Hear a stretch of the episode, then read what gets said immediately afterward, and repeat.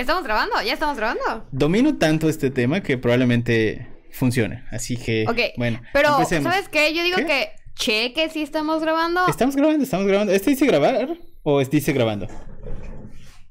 Dice alto. Alta, entonces estamos grabando. Listo. Porque Bueno. no voy a hacer que como la otra vez Dice ya, hablamos dice, y al dice final alto, dice uh, alto, no ya se está grabando. nada. Ya está grabando Penny, ya está grabando. Vamos a empezar. Empecemos. Espérense.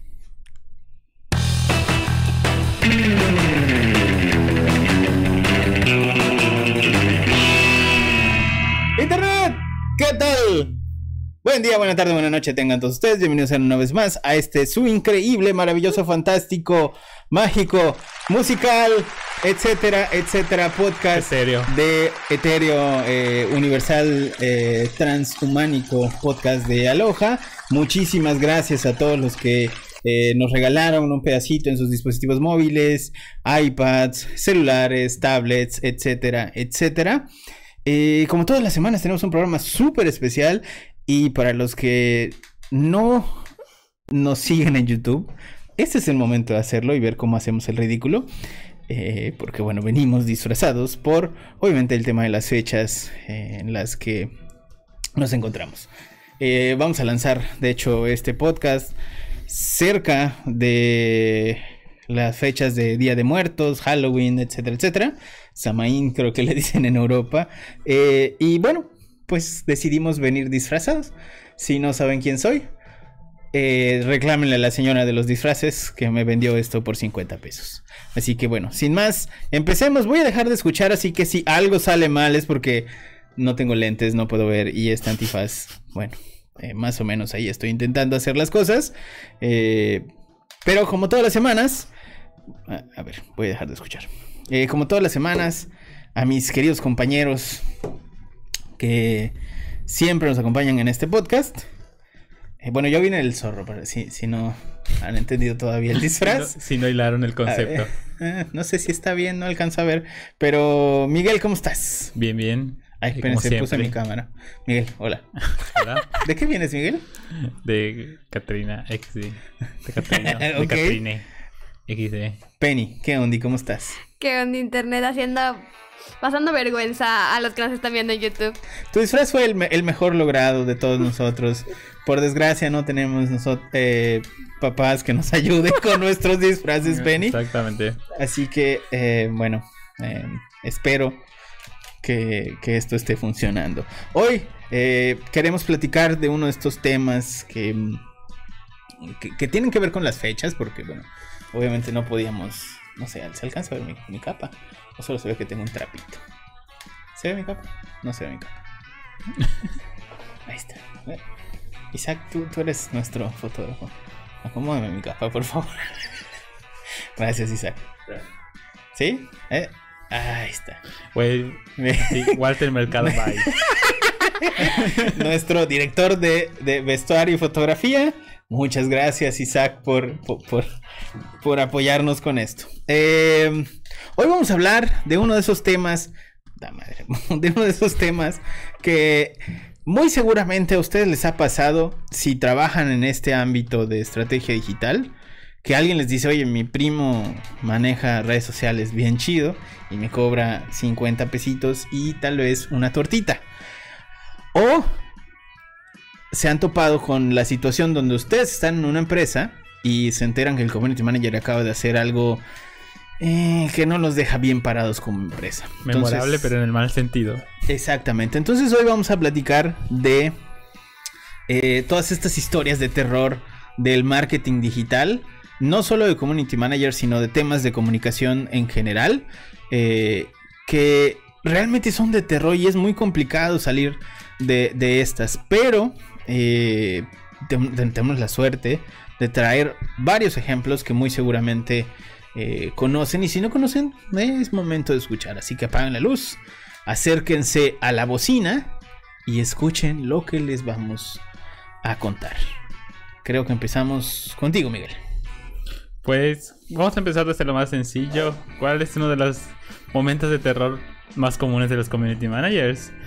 Y pues de acuerdo con amigos a los que les he podido preguntar, eh, creo que uno de los horrores más comunes es que los usuarios piensan que el community manager está 24/7 detrás de la computadora, ya sabes, en el sentido de que, por ejemplo, venden algún producto y quiero información, pero la quiero ya.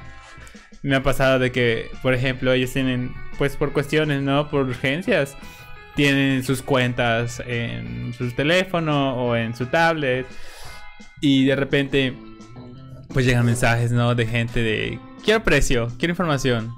Y como no les contestas, porque pues, son once y media de la noche, medianoche, se molestan y te terminan ahí felicitando a tu Madre Santa. Y también otra de las...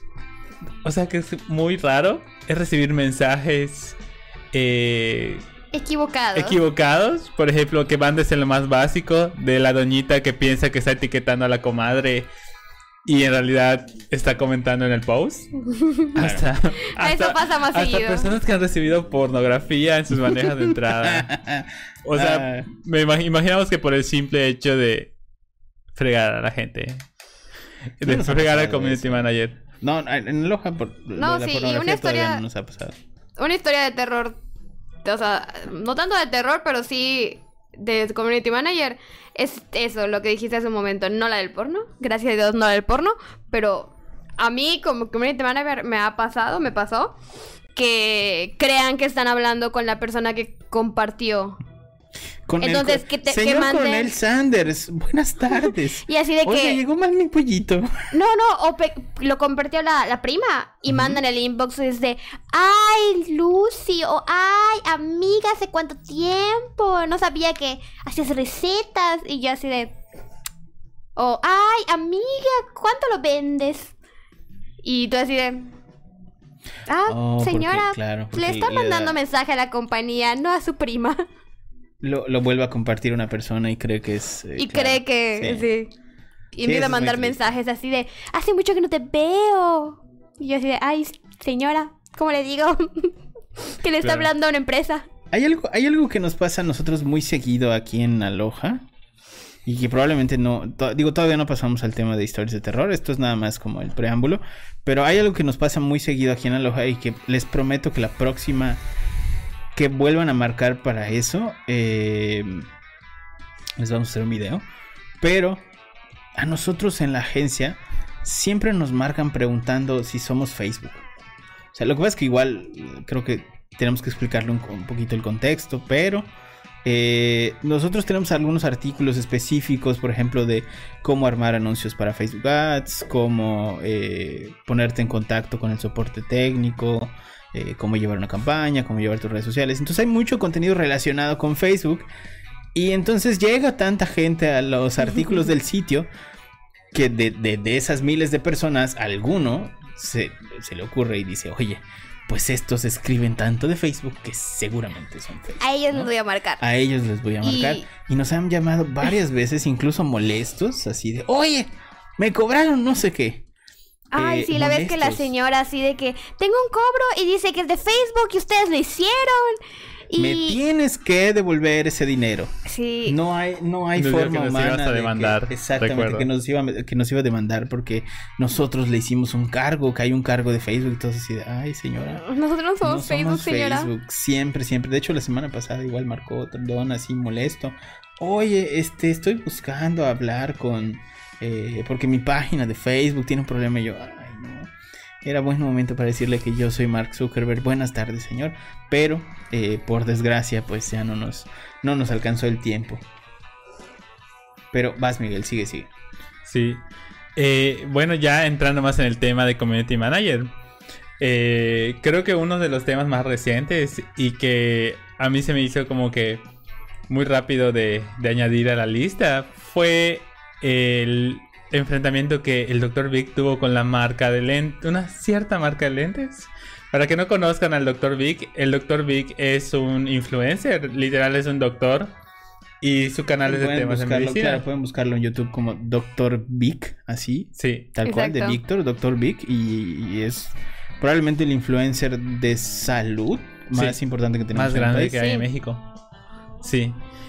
Y bueno, eh, Dr. Vic eh, tuiteó contra Pati Navidad, que es una celebridad eh, de acá de México para los que son de otros países y para los que son de México ya conocerán quién es Pati Navidad. Sí, para dar un poco de contexto con esto, Pati Navidad eh, siempre ha tratado de... Es como el gordito de Sí, Infowars, pero, pero- en versión mexicana. Varias veces ha Como hecho de- comentarios Como de de... unos meses para acá, ¿verdad? Sí, se descontroló la señora Es y ha estado Infowars. De que el COVID es falso, que nos están controlando, que, que ya no se va a poner una mascarilla porque es un bozal y Que- la que señora no cree en el COVID. Y las redes Sí. 5G y todo ese rollo. Está así bien volada la doña. Pero vaya, o sea, nada más tómenlo en cuenta de dónde viene. Es, es un artista, su carrera ya no... ya no despega. nada, ya- ya o sea, no ya tenía- fue, es un artista que ya tuvo Sí. como. Exactamente. Entonces, obviamente hay una, hay una, eh, una estrategia ahí para que todos empiecen a hablar de ella de nuevo. Eh, no es como una Maribel Guardia de, ah, voy seis meses al gimnasio y van a seguir hablando de mí a fuerzas. Solo porque estoy Eh, bueno. Solo porque estoy exageradamente guapa a mis 70 años. Eh, ella lo que hace, bueno, obviamente es decir estas cosas que lee en algún, en algún lugar, pero literalmente es un Infowars. O sea, su Sí. estrategia es a- hacer polémica, eh, como muchos otros personajes, como una Niurka y tal, para eh, que justamente la, gente siga. Sí, las hagan relevante. de ello. Es la Bueno. mujer escándalo. Sí. Continuando con la historia, Mm. sucede que entra un tercero en esta polémica. Eh, sucede que Dr. Big tuitea de que ayuden, o sea, tuitea a seguidores, ayúdenme a bajar la cuenta de esta persona, de, esta- de Pati Navidad.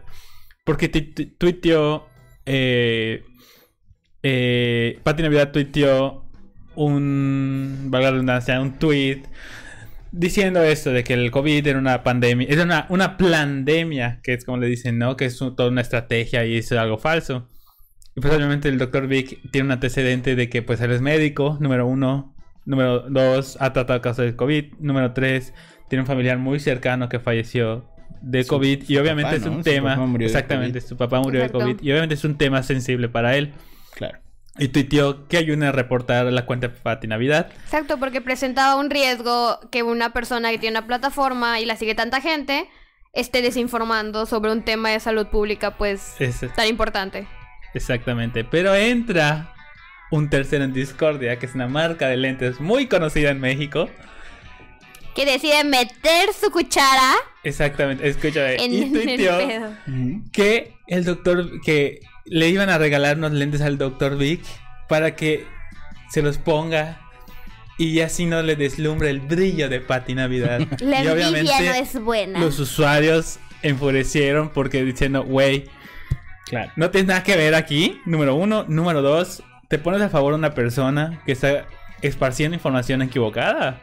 Y peligroso, o sea, le está diciendo a la gente que no use mascarilla para salir a la calle y... Pero, pero de nuevo, creo que volvemos al, al mismo tema. No sé qué tanto eso sí sea un error versus polémica, porque esa marca también ya había, de hecho empezó haciendo, haciendo polémica con, con artistas, ¿no? O sea, no era un tema de "Mm, vamos a empezar eh, con el pie derecho. O sea, A lo mejor sí puede ser que no es una cuestión de una metida de pata porque está hecha Claro. conciencia, pero a lo mejor es que había un antecedente de esa marca que hablaremos un poquito más adelante.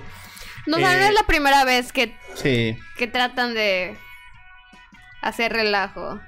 Exactamente. Y creo que es eh, la creo que una cosa es que hagas este marketing que es así como que polémico y de que hablar. Y otra cosa es como que ya abuses de él. Como pasó con como pasó con esta marca de lentes, ¿no? Que ya tenía un traspié anterior del que vamos a hablar ahorita.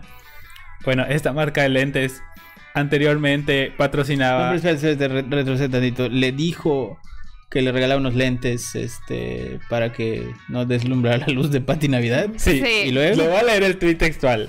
Hola, Dr. Big. Quisiéramos contactarte para darte unas hawkers polarizadas con la que podrás soportar la luz de Pati Navidad. La envidia no es buena. Ya dijiste la marca. Sí, era necesario decir la marca. Ok, Sí, sí, sí, no, no hay bronca. no. Creo que bueno. Ya que saben la marca, esta marca también le siguió. Porque Dr. Big 42 seguidores. respondió. No les vamos a dar nada de tráfico, no te preocupes, Feni. Sí, bueno, pues el Dr. Bill le refirió a Hawkers, ya lo voy a decir. Y le dijo que el community manager de seguro pensaba que los médicos eh, solo matan pacientes, que, era un- que es una que es una consigna que dice la gente que no creen en el COVID, que los Claro. médicos lo están haciendo para enriquecerse, etcétera, ¿no?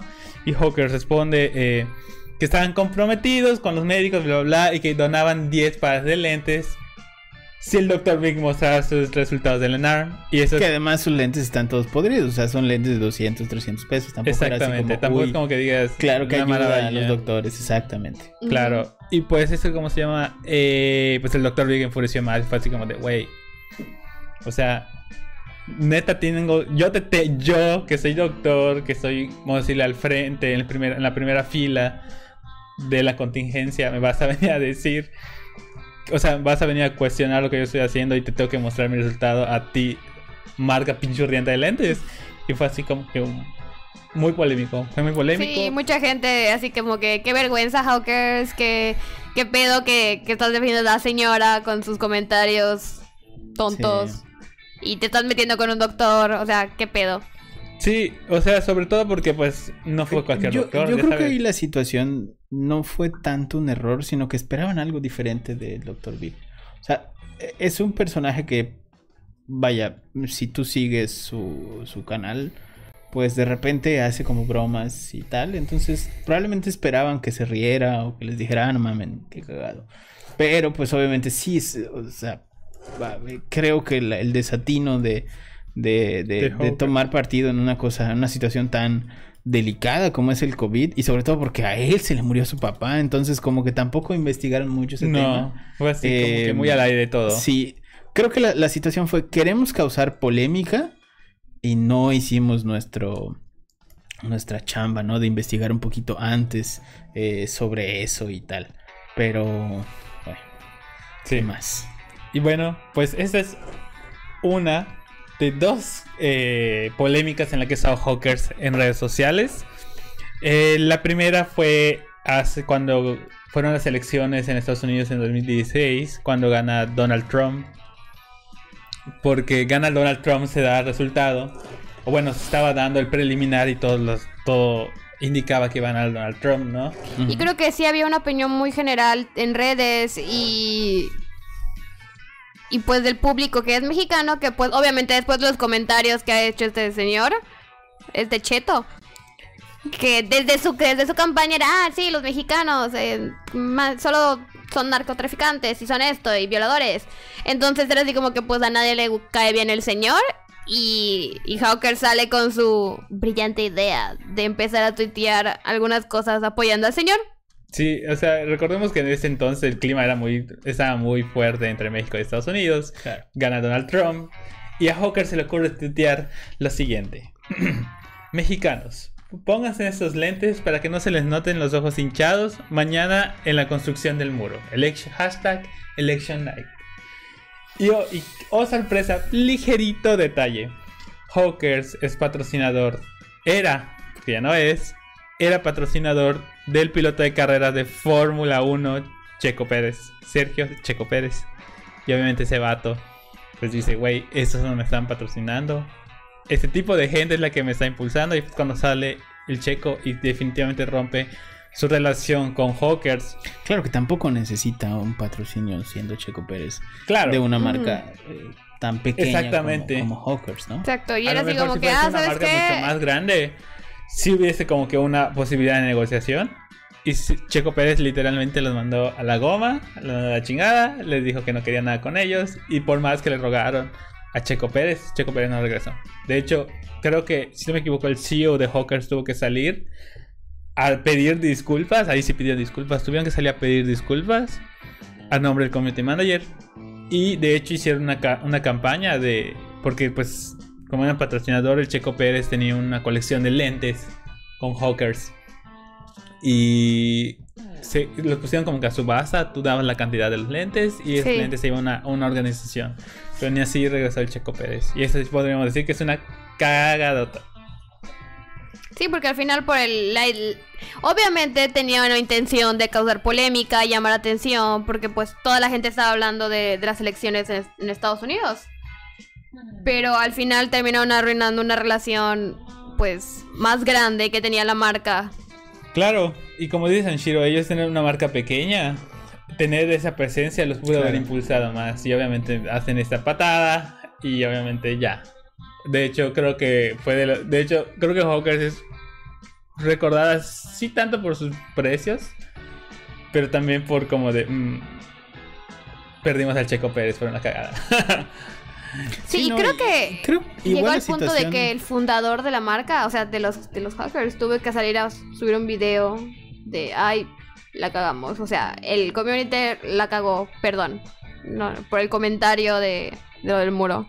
sí, Sí, sí. también hay, también eh, una de las cosas que pasa, de hecho, es que no es como la marca que tú, que tú digas, oye, mm, voy a salir a mostrar mis lentes Hawkers. Por, justamente por esta misma eh, polémica que causan generalmente para que la gente siga hablando Sí. de ellos. Que sí pasa que mientras más polémica generan, mucha gente que no sabe quiénes son, no conoce la marca, entra a su sitio y como son demasiado accesibles, o sea, porque al final son... eh, la historia de Hawkers es que ellos en- encontraron un producto y lo que sabían hacer, que, que de hecho es lo que saben hacer, es comercializarlo. Entonces encontraron un producto chino y dijeron, bueno, coño, vamos a ponerle nuestro nombre. Y un producto que cuesta nada, o sea, una- la producción de uno de esos lentes cuesta como 25 pesos. Eh, le pusieron nombre, le hicieron el branding, hicieron una increíble campaña de publicidad, eh, hicieron un muy buen sitio web y todo el tema de logística de entregas y demás. Entonces, ¿qué pasa? Cuando hay esta polémica, llega alguien que no conoce Hawkers, entra y se ve, ve en la página que hay 3x2.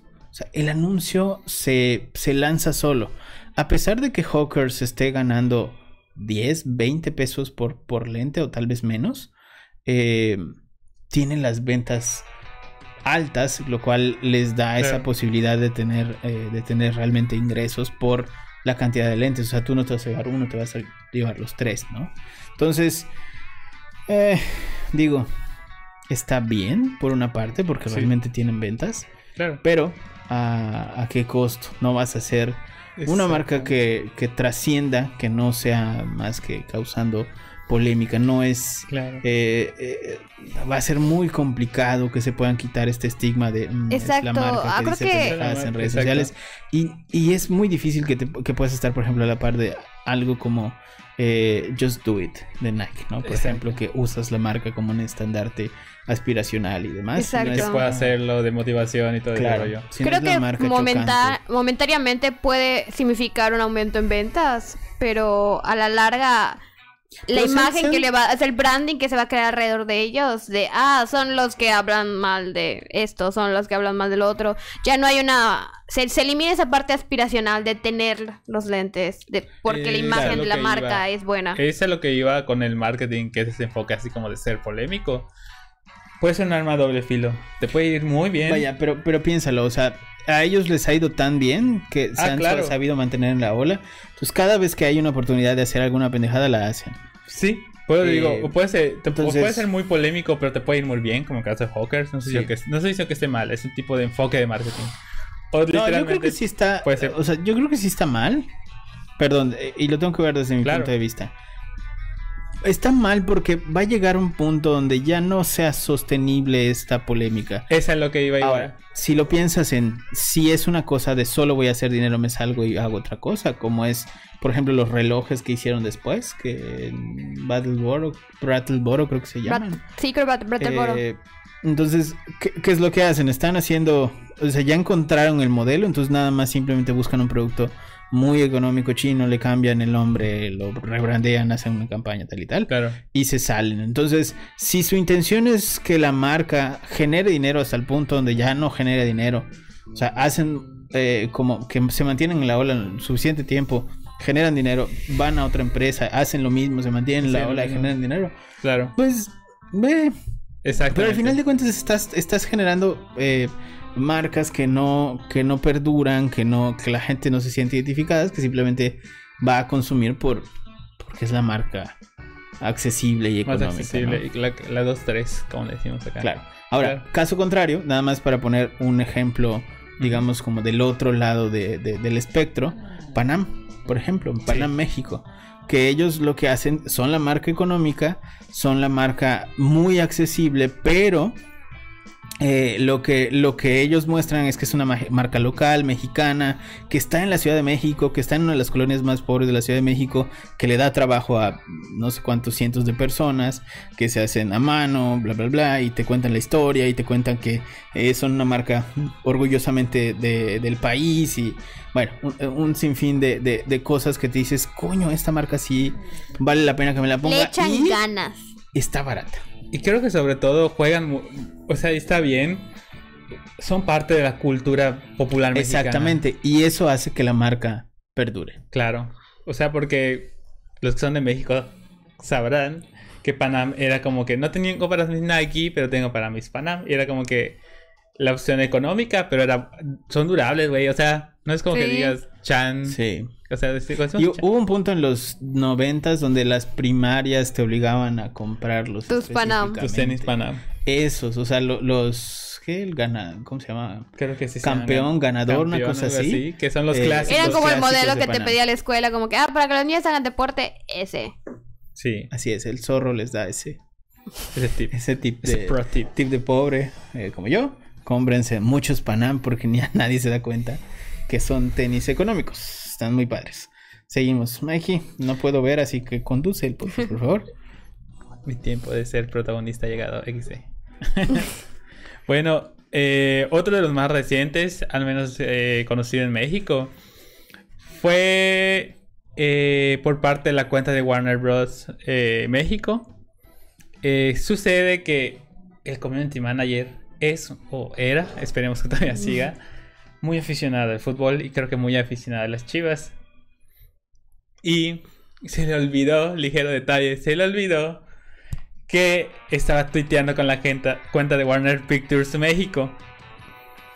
Y tuiteó, lo voy a leer, quote, abro, abro, abro cita, tráguense bien la verga de Santander, no dejen de ser, no dejan de ser chiquitos chiquitos, ni Guadalajara, ni en Guadalajara, ni en Conca Champions. Haciendo Esto referencia- referente a cuando los Tigres consiguieron un triunfo en la jornada de la clausura del 2020. Carajo, Exactamente. Hacer un podcast de fútbol, Penny. Entonces, le, o sea, ganaron y golearon a las Chivas 3-0 y suponemos que el community manager de Warner Brothers Pictures es fan de las Chivas. Es le fan- va a las es Chivas. fan de los Tigres, tengo entendido. Y si no, ¿qué parafilias tan extrañas tiene? Exactamente. Y pues Warner Bros. Pictures México por ese tweet tuvo que Ah. salir a dar una disculpa que dice, buenas noches amantes del cine y el entretenimiento. Pedimos una disculpa a todos nuestros seguidores, usuarios, marcas y personas por el contenido que se compartió a través de nuestra cuenta de Twitter este 8 de febrero del 2020, o sea, fue a principios de ese año. Ni Warner Bros. Pictures México ni ningún colaborador comparte este tipo de filosofía pensamientos que pueden llegar a representar ¿te una difusión de estereotipos negativos y ofensivos. Y que salga otra marca y dice, nosotros sí compartimos esa filosofía. Véngase Santander. Vente, Vente. Santander. Esa marca es Hawkers. a la madre. Bueno, en general, piden disculpas. Eh, se supone que. es- o sea, se comprometieron a mejorar la calidad de sus contenidos, bla, bla, bla. Y pues a difundir contenido de calidad a través de redes sociales. Muy bien. Sí. O sea, eso es lo que pasa cuando le das a alguien que no sabe. Claro, la- y sobre todo que le das acceso para que se lleve a casa, ¿no? Sí, y creo que ahí podemos mencionar, podemos hacer un, un paréntesis para mencionar uno de los, tal vez, maneras de evitar esos errores que pueden crear estas historias de terror. Es esa parte de tener un equipo separado para el trabajo. O sea, Sí. no el empleado, sino que donde trabajes. A ver, es aquí en este equipo es donde vas a abrir la cuenta de la empresa y este vas a manejar. Y no lo abras en otra parte y no andes jugando así como que, ah, con la tablet diablo, y no es que, porque por más cuidadoso que seas, se te puede ir publicar algo personal en la cuenta de alguna empresa. Exactamente. Sí, es- Creo que la mejor práctica, bueno, al menos lo que yo he hecho cuando, cuando he sido community manager, es si necesito checar algo rápido, inicio sesión, checo lo que tengo que revisar y cierro sesión, sesión. Y ya. Y, de, de- y sin dejar los accesos guardados en el teléfono, porque a veces te da de malas. Y sí, o sea, digo, si conscientemente te da de malas y picas al usuario y entras sin querer. Imagínate de malas, ¿qué te puede pasar? En cambio, creo que esa es una muy buena práctica que creo que no dudo que, que, los community managers en México y en otras partes donde nos escuchen lo hagan. Pero si lo hacen, adelante.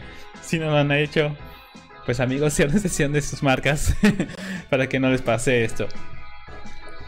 Ok. Y bueno, también teníamos como que un compilado. De, de, encontramos varios compilados de tweets. Es que de verdad sí. Un poco desafortunados. Penny abre Abriendo eh, paréntesis a tweets accidentales por los cuales decimos que la gente debe tener mucho cuidado. O pueden ponerse muy ulalas y tener dos equipos.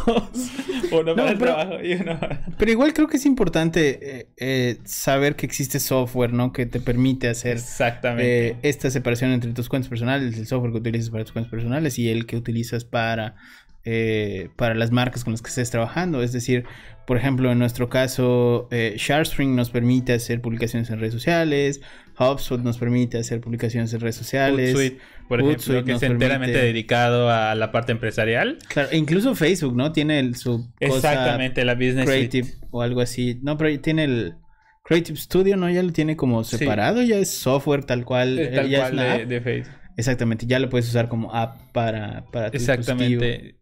De hecho, por ejemplo, si se ponen ya muy técnicos, al menos en Android, hay algunas marcas de, dispositivos que te permiten tener dos espacios, como que un espacio personal y un espacio eh, empresarial. Y pues prácticamente con un inicio de sesión cambias entre uno y otro y creo que es una alternativa aún más segura para poder administrar tus cuentas en un solo dispositivo. Ay, no tenemos eso en iPhone. Sí. Pero igual no todas las marcas, ¿ah? Por ejemplo, normalmente las marcas chinas. Por ejemplo, Xiaomi, oh, Huawei, Oppo. Está padre. Popo. Oppo. Hay una que se llama Popo. Oppo. O doble P Oppo. Como Oppo, huele a Oppo. Sí. sí. Y de hecho creo que hasta Samsung. Así que si tienen Android amiguitos, alguna de esas marcas, pueden revisar y crear su espacio para trabajo y, y depositan todas sus cosas. Y creo que otro caso es igual, creo que antes de generar cualquier tweet, es informarse como que del contexto de, de, toda la situación. Por ejemplo, una vez Red Bull España tuitea, nos deja Álvaro Bulto, un amigo que siempre voló muy alto, porque al parecer fallece de una de un accidente, pues... Creo que el chico se dedicaba a... Se dedicaba a saltar. De aviones de aviones y se murió, en un salto. Qué idiota.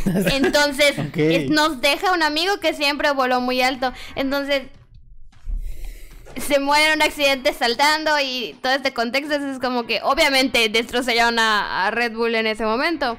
Pero por eso siempre digo, bueno, antes de dirigir un mensaje, amigos, que lo lean otras dos, tres personas alrededor de ti. ¿Tiene sentido? ¿No tiene sentido? Claro, sí, sí, sí, definitivamente.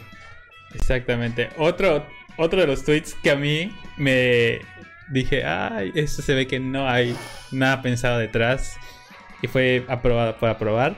Es uno de Ariel, el detergente, el detergente, el, el FAB, como decimos en Yucatán.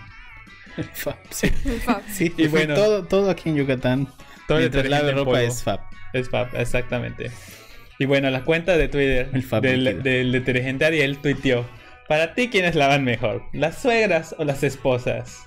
Y obviamente es como pues, de. Ah, Se les cayó el sexismo a los de Ari. Sí, Al community manager se le cayó el sexismo. Wow. Creo que otro caso muy común es. Regresando a lo de confundir la cuenta. Eh, me acuerdo que pasaba muy al inicio de, de, de Twitter. Pasaba muy al inicio de Twitter de que a los community managers se les iba la onda. Y tuiteaban algo personal desde la cuenta de la empresa. Sí, por ejemplo, acá tengo uno de Volkswagen México que dice, estoy idiotísima. Prácticamente eso. Estoy idiotísima, community manager de Volkswagen. Claro, pero este, este es de la época donde no teníamos ni siquiera software para manejo de redes sociales. Y Twitter era como muy nuevo y habíamos pocos usuarios en Twitter y tal. Sí, sí, sí recuerdo. De hecho, yo vi el tweet antes de que lo borraran. Sí, y de hecho yo, yo creo que, ajá, ese mismo, Como el ese mismo público reducido. tengo un sueño húmedo, y, pero húmedo y no mamadas. Si no me equivoco era Cinépolis. Sí, de hecho sí. Sí. Creo que sí. Sí, es, de- es de, es de esos mismos años, de, de, allá de 2000 es algo. Sí. Era, era muy chistoso eso, porque eran marcas, pero luego al final veías que era el sobrino el que estaba llevando Community Manager, o sea, las redes sociales, Claro. y tú decías, "Mm, ¿qué pasa? Pero es que las marcas todavía no entendían bien, no sabían cómo entrar a redes sociales, no había, eh, no habían tenido todavía este, este Exacto. entrenamiento, este fogueo, entonces el que le sabe a la computadora, pues era el sobrino y Como, el como sobrino- platicamos en el, en el podcast de Community Manager, que así empezó las empresas como que no sabían que a quién contratar, ¿no? Porque decían, pues pues, un mercadólogo pues no sabe, pues vamos a contratar al sobrino que le sabe a la computadora y lo vamos a poner a, Sí, a eso. sí, sí, sí. ¿Nos queda algún Sí. otro caso que quieran comentar? Una vez la CCOO, eh, que creo que es una, si no me equivoco, es el sindicato en Castilla de la Mancha. Eh, pero es una cuenta de Twitter y quisieron tuitear con algo de humor negro, pero obviamente como que no le llegaron bien al asunto. Y pusieron el hueco que deja Rosalía Mera, que en paz descanse, en la lista de Forbes ya ha sido ocupado por otro, que también se morirá tarde o temprano. ¡Wow! Entonces eh, se acaba de morir la señora y ya están haciendo una broma y como que tampoco es de muy buen gusto, no inventen. Obviamente la gente así como que qué pedo. No Sí. mames. Yo quiero cerrar con uno que a veces el silencio de una marca también puede dar mucho de qué hablar. Y es un tema delicado. Recordemos, eh, no sé si recuerdan, hace un par de años se hizo viral el video de una azafata que acusaba de abuso sexual a un piloto. No sé si recuerdan, de una de Interjet. Fue un caso muy sonado. Y pues, obviamente, el video se eh, salió en Facebook y se viralizó en redes sociales. Y aquí lo que mucha gente cuestionó fue que Interjet no dio una respuesta oportuna. Y cuando la dio fue una respuesta así de, "Mm, sí, estamos trabajando en ello. O sea, prácticamente eh, era una imagen que decía sobre el caso de fulanita. eh, se está analizando puntualmente la situación, se advierte una investigación exhaustiva, eh, nuestros colaboradores deben cumplir a cabalidad las políticas internas eh, y las normas establecidas por la ley. Y quiero entender que su intención fue buena, pero la manera que la expresan minimizan el caso, ¿no? Minimizaron el caso. Y eso en vez de ayudarlos, los perjudicó. Aparte de que salió con días, o sea, ya, ya había escalado tanto la polémica que ya luego ellos salieron con ese tweet y creyeron que iban a calmar a la gente y pues eso no sucedió. Y otra, eso es el bad timing, ¿no? Un mal momento de responder a algo. Y eso también puede ser perjudicial para, para la marca. Sí, creo que de todas las historias de terror podemos aprender algunas cosas básicas que debemos tener en cuenta al momento de, de encargarnos de, un- de cualquier cuenta de, de una empresa. El, preferentemente tener un equipo en la agencia que sea solo para trabajo de la agencia. Y mejor que en dispositivos personales no se abran las cuentas a menos que sea pues realmente necesario. O sea, una urgencia o necesitamos checar algo para evitar esos problemas. En que se establezcan horarios para este tipo de cosas. Porque obviamente algo horrible es estar recibiendo mensajes. Si tienes, por ejemplo, abierto una cuenta en un dispositivo personal, a las 2, 3 de la mañana de repente está sonando eh, notificaciones que están mandando, obviamente, a la cuenta de algún cliente. Entonces, en las páginas igual, aunque vayan a mandar mensajes, porque van a mandar mensajes, pues tener un horario de, bueno, de tal hora a tal hora se entra y se responde los mensajes pendientes y no a las 3 de la mañana te vas a levantar a- seguramente con algún señor, alguna señora que quieren pelear por algún tema y por eso mandan esos mensajes a esa hora. Eh, claro, y complementando lo que acabas de decir, creo que ahí podemos utilizar las herramientas que las mismas redes sociales nos otorgan. Exacto. En el caso de Facebook, pues Facebook cuenta con chatbots y cuenta con eh, respuestas automáticas que puedes programar. Por ejemplo, si es un negocio pequeño, puedes programar que digan, no, pues nuestro horario de atención es tal hora tal hora. Y ahí te ahorras eh, dolores de cabeza. Yo lo que normalmente he trabajado es confirmar que no estamos disponibles, pero que sí te pueden dejar la información o lo que desean saber y te van a responder lo más pronto posible. Creo que es una manera muy amena eh, de contrarrestar este tipo de mensajes, ¿no? Eh, en Twitter realmente no sé, porque no he trabajado mucho, pero hay, hay diversas herramientas, ¿no? Como ManyChat, que nos ayudan a automatizar este tipo de cosas. Sí, sí, y hay, hay automatizadores también para, para Twitter. Eh, si no me equivoco, Buffer tiene uno que se llama Reply, que también te permite justamente eso, tener una cierta automatización con tus procesos de comunicación y una especie de CRM, ¿no? Entonces, sí, igual eh, LinkedIn tiene uno que se llama Meet Alfred, eh, que te permite también hacer automatizaciones y demás. Pero sí, o sea, sí, sí existe eso. Claro. Bueno, ¿algún consejo más? Eh, bueno, ah, sí, yo, yo quería hacer nada más un, un em, mención honorífica a J.K. Rowling por lo mal que está llevando sus redes sociales. A esa señora mismo- que se siente y se calle. Pero al mismo tiempo, qué buena estrategia para que todos estén hablando. Ni Niurka se atrevió a tanto. Ni Hawker se Ni atrevió a darlo. Hawker se Ni atrevió a Hawker se atrevió tanto. a Pero, tanto. ay, no, señora. Qué mal. Ya no va a poder hacer otro libro de Harry Potter así nunca más. Ay, no sabe cómo nos rompió el alma de usted. Ay, Pero en fin, bueno, eh, yo creo que con esto podemos concluir. Esperamos que ustedes eh, nos compartan también sus historias de terror de community managers o en general historias de terror que les hayan pasado en eh, digital trabajando con sus estrategias. eh, que muy seguramente, bueno, yo tengo una que tenemos, o, o un par, bueno, ya de las propias que, que- que me gustaría con- compartir. Una vez, con un cliente, resulta que abrimos un e-commerce porque este es reciente. No les voy a decir el nombre ni nada, pero fue una cosa ahí bien extraña y pudo haber pasado a más. Por suerte, eh, no, el, cliente no fue tan rápido, entonces ahí hu- hubo un, pues un hueco que, que se pudo por por tiempo se pudo resolver, pero en realidad sí era un, un tema muy, muy delicado. Eh, resulta que abrimos una tienda de dispositivos eh, de gadgets, por así decirlo. No vamos a decir más. Entonces empezamos a trabajar con esta tienda de gadgets, se hace eh, toda la estrategia de inbound marketing, empezamos a trabajar todo el tema de keywords, se empieza a hacer la producción de videos, etcétera, etcétera. Y se lanza el e-commerce de, de esta tienda. Y lanzamos una campaña fuerte, de hecho, con esta tienda. Eh, y extrañamente, cuando nosotros nos acercamos a la marca, les preguntamos, oigan, eh, ¿qué plataforma de- de pagos vamos a utilizar? Y nos dijeron, nosotros estamos trabajando ya con Conecta, tenemos un eh, contrato con Conecta, nada más es que se los pasemos y tal. Entonces pedimos acceso a la cuenta de Conecta, o mejor dicho, las llaves de desarrollador para la cuenta de Conecta. Y nos las mandan. Y extrañamente nos mandaron las llaves este, de producción, no nos mandaron ni las llaves de prueba ni nada. Eh, nosotros hemos lanzado más de, bueno, con el equipo de desarrollo más de 800 sitios e-commerce y tal. Eh, y generalmente trabajamos con Conecta. No quiero hablar mal de Conecta, pero ¿qué pasó?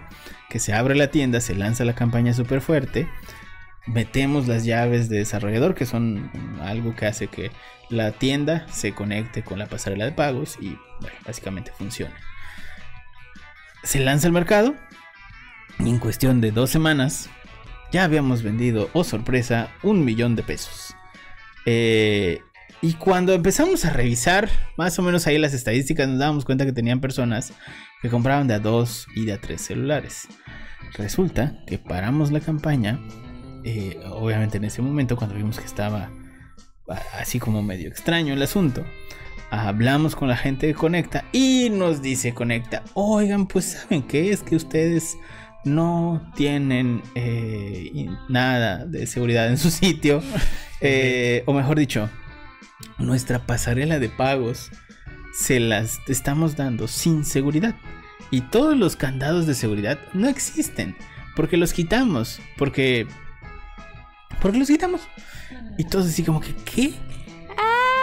Entonces, habíamos hecho un millón de pesos en ventas. Poco más, poco más de un millón de pesos en ventas.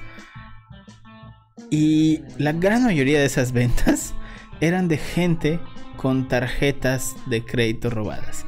Y Conecta eh, pues básicamente todo este sistema de contracargos que tiene Conecta y que lo habilita en cada las tiendas, cada una de las tiendas no lo tenía activado porque bueno, este cliente eh, tenía eh, un contrato con ellos, Enterprise, y por tanto les permitían hacer cargos con tarjetas físicas. Entonces Conecta dijo, bueno, pues entonces no necesitas ningún candado de seguridad y nos dieron el acceso a una cosa que pudo haber sido un fraude bancario impresionante pero por suerte nos dimos cuenta al, al, momento, ¿no? ¿no? O sea, pasó literal como semana y media y cuando vimos que era ese monto, eh, empezamos a paniquear, pero pues son cosas que pasan. Al final creo que no, no se hizo envío de ningún dispositivo ni nada, eh, o, si el caso de algunos muy pocos, y el resto se, se devolvieron las, las compras, pero sí fue muy extraño y fue una situación de si no lo controlábamos, pudo haber sido muy, muy feo, muy, muy, muy, muy, muy, muy, muy, muy, muy, muy, O sea, esa es una de las peores, de las peores. Y la otra, que esta, eh, bueno, ya no está la persona aquí en la agencia con la que hicimos esto, pero eh, en, algún momento nos dieron una, una cuenta para ads muy grande. Y nos dijeron, bueno, está todo tu presupuesto, chavo, para el mes, esto es lo que vamos a hacer, aquí está el arte, háganse los ads. Lanzamos la campaña y teníamos, imaginemos un presupuesto de 200 mil pesos, que creo que era un poco más, eh, para ejecutar durante todo el mes. Y eh, esta persona le puso 2 millones de pesos para ejecutar en una semana. Por alguna extraña razón, nos, o sea, realmente pues ya la sacamos y se ejecutó y tal. Eso fue en la mañana. Y en la tarde que regresamos, eh, no sé cómo se me ocurrió preguntarle, oye, ¿cómo vamos con, la campaña? Y cuando revisan la campaña ya habían gastado casi todo el presupuesto que realmente nos habían asignado en un día. Y fue así como que, oye, ¿cuánto le queda? Ah, como 15 mil pesos. Llegaron leads, la campaña funcionó, fue un éxito porque pues obviamente la putiza de dinero que se metió en, en un solo día se paró y dejaron los 15 mil corriendo para el resto del mes. Pero estuvimos a minutos minutos de que se consuma, de que se consuma todo el presupuesto y que se empiece a consumir más presupuesto del que nos habían asignado. Entonces, chavos, si, si, si, usted, si ustedes, si ustedes tienen un equipo de PPC, pídanles que revisen seis o siete veces el tema del presupuesto antes de eh, que se ejecute y que el cliente les autorice el presupuesto eh, de alguna forma, de alguna si ustedes son una agencia que les autoricen el presupuesto físicamente, eh, bueno, física o digitalmente, pero que lo autoricen en un correo, que lo autoricen en, un... Sí, en un correo. Generalmente lo más fácil es en un correo. Y entonces, eh, sí. Pero sí estuvo muy fea esa vez. O sea, les juro que yo sí ah, estuve a punto de morir. Pero bueno, historias de terror de agencias, muchachos. Así que, pues espero que nos puedan compartir las suyas. Nos vemos la próxima semana. Eh, hoy, bueno, salió a destiempo el podcast, digo, por este tema de la pandemia. perdón, por, por, nuestros disfraces de Halloween y demás. Queríamos que salieran estas fechas específicas, así que pues ya nos veremos para la próxima semana. Cuídense mucho, nos estamos viendo. Bye. Bye. Bye.